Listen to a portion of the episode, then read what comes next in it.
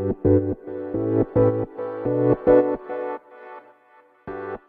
はようございます。なつきです。と今日は12月28日水曜日ということでね。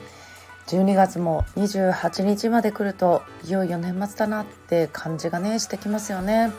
で人のねデモ多かったりとかね道もすごい混んだりしててなんか、うん、年末感がだいぶ出てきたなと日々ね感じております。はいということで今日のテーマは「期待を裏切らない」っていうことをねお話していこうと思います。で、えーと、これはねよくありがちなんですけれども、えーと本でね一番重要なのはタイトルと表紙なんですね。でこれは今までもお伝えしてきたと思うんだけどまあ何でもそうだと思うんですよ。えっと SNS の投稿とか YouTube でもサムネが一番重要じゃないですか。ただねなんかそこにこだわりすぎて結構その開いてみるとあれ？なんか思ったのと違うなっていうのが結構多いんですよね。例えば YouTube とかでもまあ、本読まない方だったらね YouTube とかでもなんかこうサムネがねわすごいなんかね結構良さそうな感じと思って開いてみたらなんか普通にただねあの座って喋ってるだけみたいなのとかってうんなんか非常にこう分かりづらいし伝わりづらい。まあ、例えば資料を使うとかテロップ使うとかやっぱりその目で見るのも大事だなと思うんですよ。で電子書籍も同じであの、ね、素人の人が出せるんだけどもであのダウンロードしてもらってねなんかそのタイトルと表紙だけを外注してなんかこうそれなりにね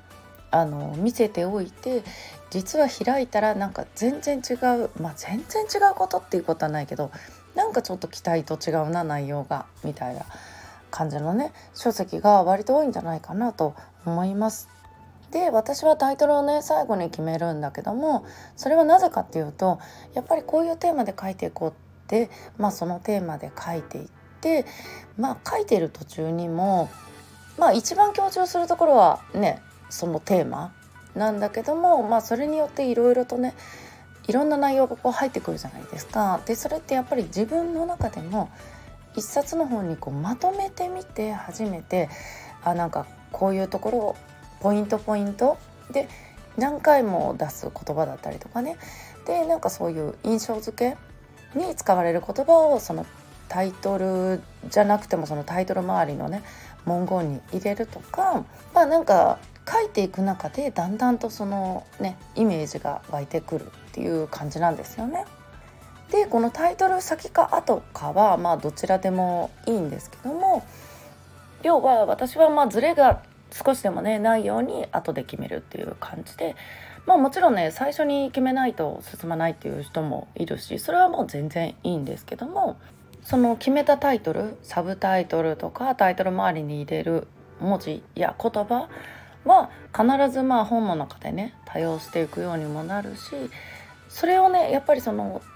タイトルのあの表紙に入ってる言葉を見て読者はね惹かれてポチッとしてね読んでくれるんでそこをね裏切らないように